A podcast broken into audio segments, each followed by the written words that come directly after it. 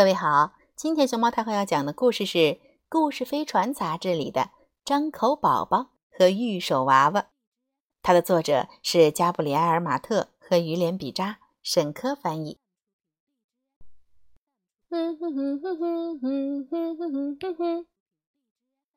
从前有个土耳其的贵族小朋友，名叫张口，他有个毛绒玩具，名叫玉手娃娃。他们俩住在华丽的宫殿里，形影不离，也没有人想着把他俩分开。张口还是个宝宝呢，总有一天会长大的。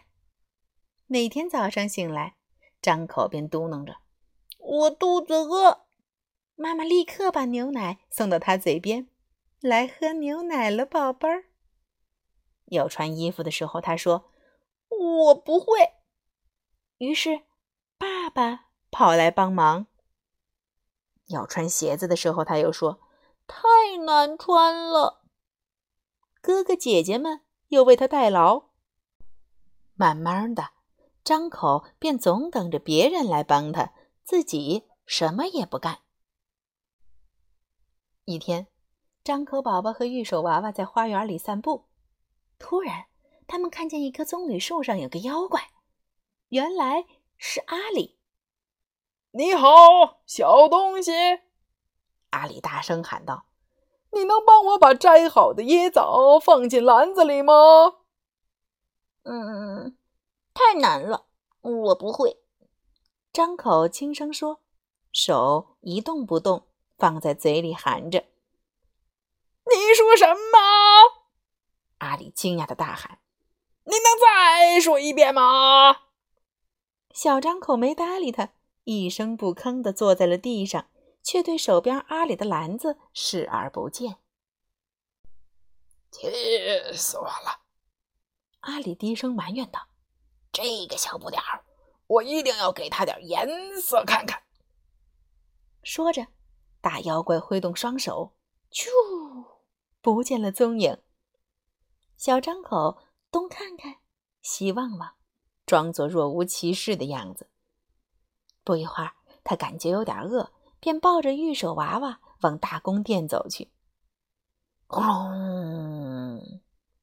回去的路上，突然狂风大作，下起大雨来。小张口和玉手娃娃全身都淋湿了。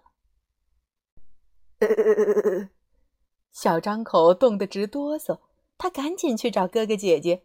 哦，我的鞋袜。都都都湿了，他含着手指低声说：“话音刚落，哥哥姐姐们都变成了一座座沙雕像。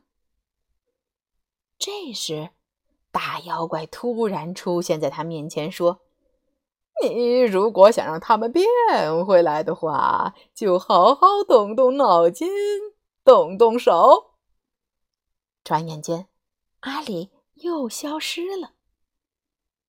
张口走进哥哥姐姐，他们站在他面前一动不动。他又用指尖轻轻地触碰他们的身体，一点反应都没有，只有妖怪的笑声回荡在宫殿里。哈哈哈哈哈！你没明白我的话。张口东看看，西望望。小张口冷极了。去找爸爸，根本没把妖怪的话儿当回事儿。我身上都湿了，他含着手指低声说。谁知话音刚落，他爸爸也变成了一座沙像，一动不动。啾啾啾！这时候，大妖怪又突然出现，说道。如果想让爸爸变回来的话，就好好动动脑筋。记住，只要动动食指就可以。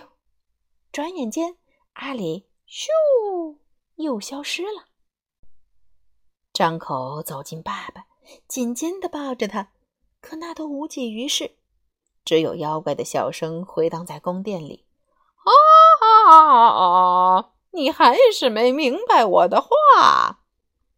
张口东看看，西望望。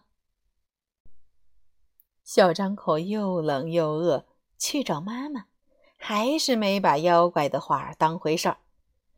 我冷，还很饿。他含着手指低声说。谁知话音刚落，他妈妈也变成了一座沙像。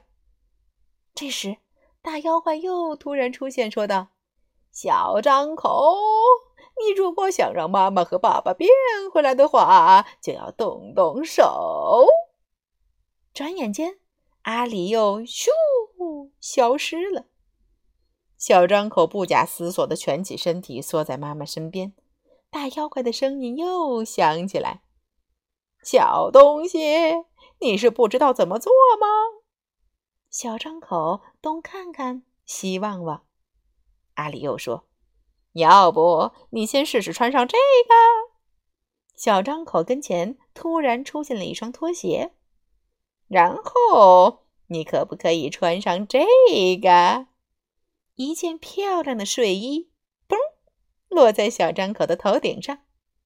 等你都穿好，就可以去吃饭了。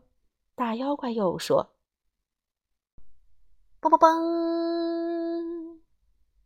这是第一次，小张口不再吃手指，而是把玉手娃娃放在一边，自己一个人慢慢的换衣服。等小张口换好衣服，大妖怪突然出现在他面前，对他说：“太棒了，小东西，你做到了！你现在已经长大了。”说着，小张口的手里出现了一大块面包和巧克力。哇哦！小张口狼吞虎咽的把面包和巧克力吃了个精光，正舔着手指，身边的沙像。突然又都变成了活生生的人，看着爸爸妈妈和哥哥姐姐，小张口开心的放声大笑。他把玉手娃娃咻抛到空中，又接住，大声喊道：“太好了，我都会做了！”